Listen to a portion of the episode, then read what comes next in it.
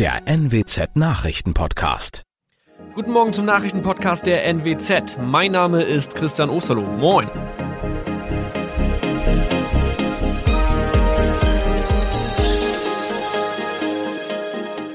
Und das sind unsere regionalen Nachrichten am Morgen.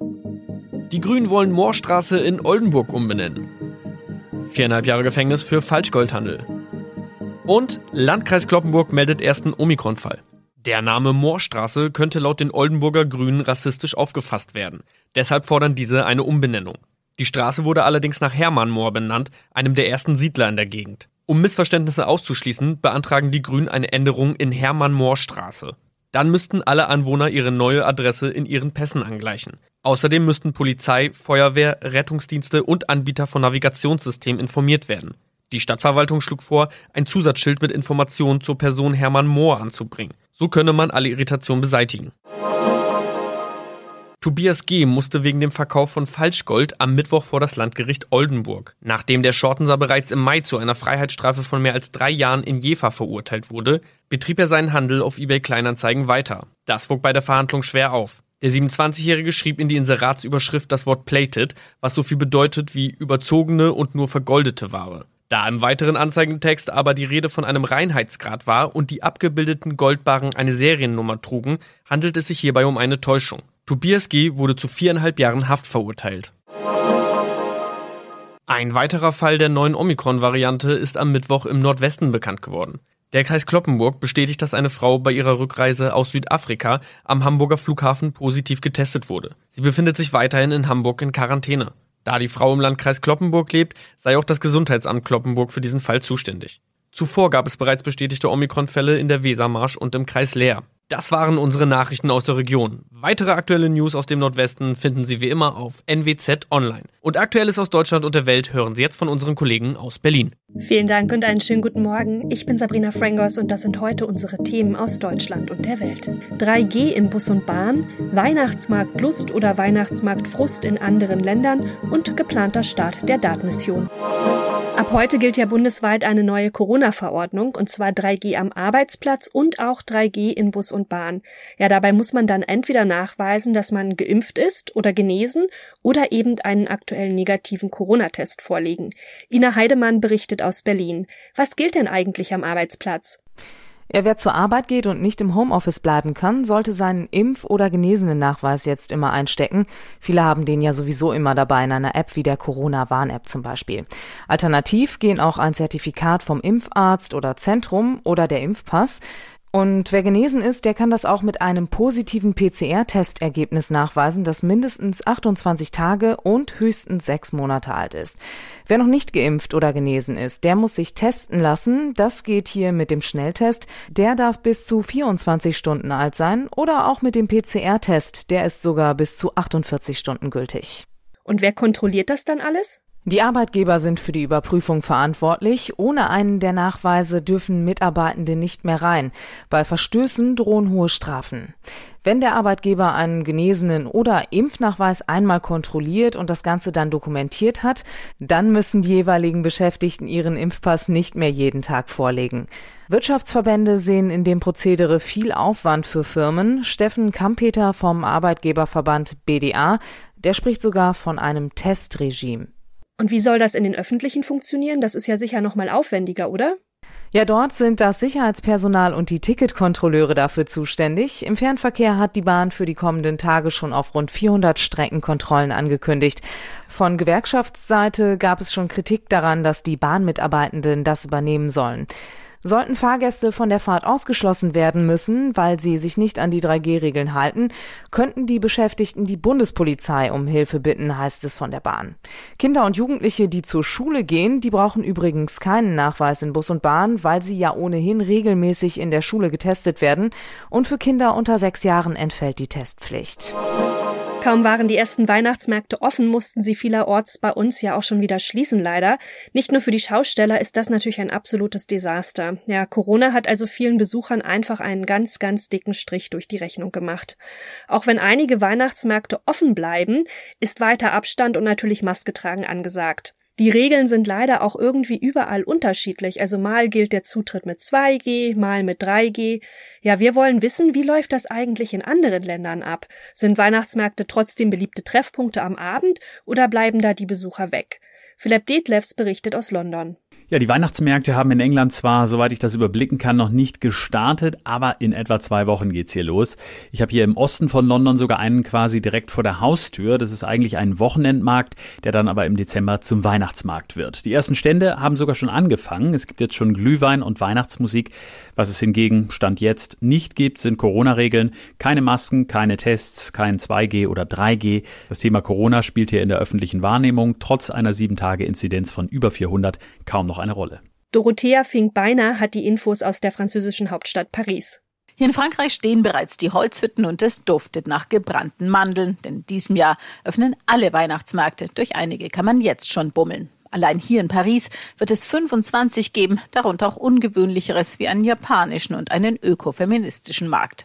Überall aber gelten Corona-Regeln, Abstand und Maske und in den großen berühmten Märkten wie Straßburg oder Lille wird auch der 3G-Ausweis verlangt, im ganzen Gelände oder zumindest in den Bereichen, wo gegessen und getrunken wird. Wie sieht's in Rom aus? Claudia Wächter weiß mehr. Ja, hier in Italien fließt der Glühwein, also im Norden. Allerdings äh, ausgerechnet in Südtirol, da gilt nun ab heute in manchen Orten eine Ausgangssperre nachts, aber in Bozen zum Beispiel, da bauen sie die Buden nun auf, weniger als sonst und ähm, ohne Maske und Corona-Pass geht äh, natürlich gar nichts da. Es gibt also Einschränkungen hier, aber generell ist die Lage ähm, nicht so dramatisch wie in Deutschland. Julia Macher hat die Infos aus Barcelona. Hier in Spanien sind die meisten ja geimpft. Knapp 80 Prozent haben sich bereits zweimal pieksen lassen und die Boosterkampagne läuft auf Hochtouren. Da halten sich die Einschränkungen in Grenzen. Wer zum Beispiel hier in Barcelona ab dem Wochenende über den Weihnachtsmarkt Santa Lucia schlendern will, muss weder Impfausweis noch Test vorzeigen. Es reicht, wenn man sich die Maske ordentlich über Mund und Nase zieht. Und statt wie in Deutschland bei Glühwein und Waffeln eng zusammenzustehen, flaniert man in Spanien auch eher über die Märkte, kauft ein paar Krippenfiguren oder kleine Geschenke und versetzt sich so in Weihnachtsstimmung. Und das geht etwas gedämpfter als zuvor, auch jetzt in der Pandemie.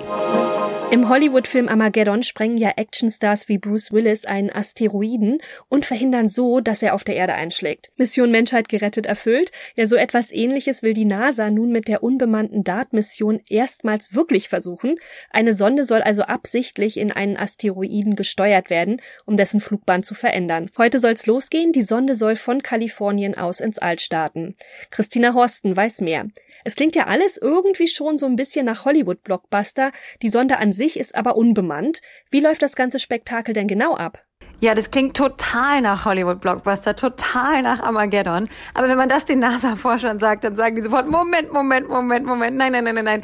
Ganz so ist das doch nicht. Diese Mission ist nicht unbedingt einem Hollywood-Blockbuster wert, denn es gibt ja keine unmittelbare Bedrohung und die Sonde ist ja auch unbemannt. Da sind keine Menschen an Bord. Also ist es, hat es nicht sozusagen diese ganze Dramatik dieser Hollywood-Blockbuster. Aber es ist eben ein aller, aller, allererster Versuch, ob es möglich ist, ein Fluggerät in einen Asteroiden Asteroiden krachen zu lassen und dadurch dessen Flugbahn zu verändern. Ein ganz allererster kleiner Versuch. Nun lässt sich die NASA das Projekt hier ordentlich was kosten, also umgerechnet sind 290 Millionen Euro. Ja, ist es das denn wirklich wert? Sind wir so bedroht? Ja, momentan äh, kennen Forscher keinen Asteroiden, der sozusagen direkt auf uns zurast und uns direkt bedroht. Aber die grundsätzliche Bedrohung gibt es natürlich. Es ist natürlich möglich und Wissenschaftler kennen immerhin auch schon äh, viele, viele tausend, rund 27.000 Asteroiden, die sozusagen in der Nähe, in der weiteren Umgebung unserer Erde herumschwirren und die möglicherweise Weise eines Tages vielleicht einmal eine Bedrohung für die Erde darstellen könnten. Und die NASA sagt eben, wenn wir das dann irgendwann merken, dann ist es schon viel zu spät. Wir müssen wirklich viel, viel, viel, viel Vorlauf haben. Und wir müssen jetzt schon testen, wenn es dann irgendwann möglicherweise einmal eines Tages soweit sein sollte, dass es eine direkte Bedrohung gibt. Nur dann können wir uns schützen. In unserem Tipp des Tages geht es heute darum, wie man Impulskäufen am besten widerstehen kann.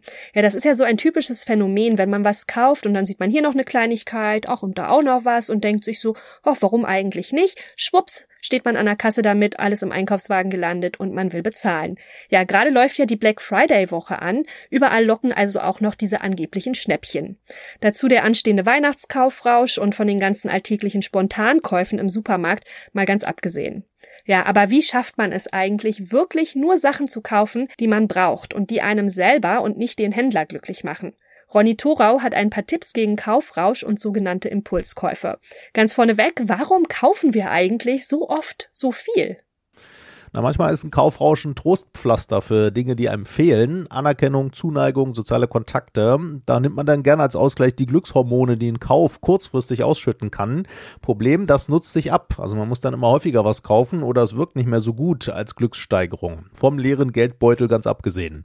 Dazu kommen natürlich die Tricks der Händler. Preisschilder, die nur optisch nach Rabatt aussehen oder ein wohliges Ambiente, das zum Verweilen und Kaufen verführt. Oder ganz praktisch, wer Hunger oder Durst hat, der kauft mehr Lebensmittel. Okay, na dann liegt die Gegenmaßnahme ja auf der Hand, oder? Lieber satt in den Supermarkt gehen.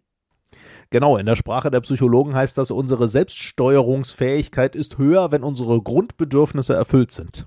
Anderer Trick, ums Kaufen zu begrenzen, keine Karten, sondern begrenzt nur Bargeld mitnehmen. Oder kurz vor Abschluss eines Kaufs nochmal den Laden verlassen oder den Online-Shop und nachdenken.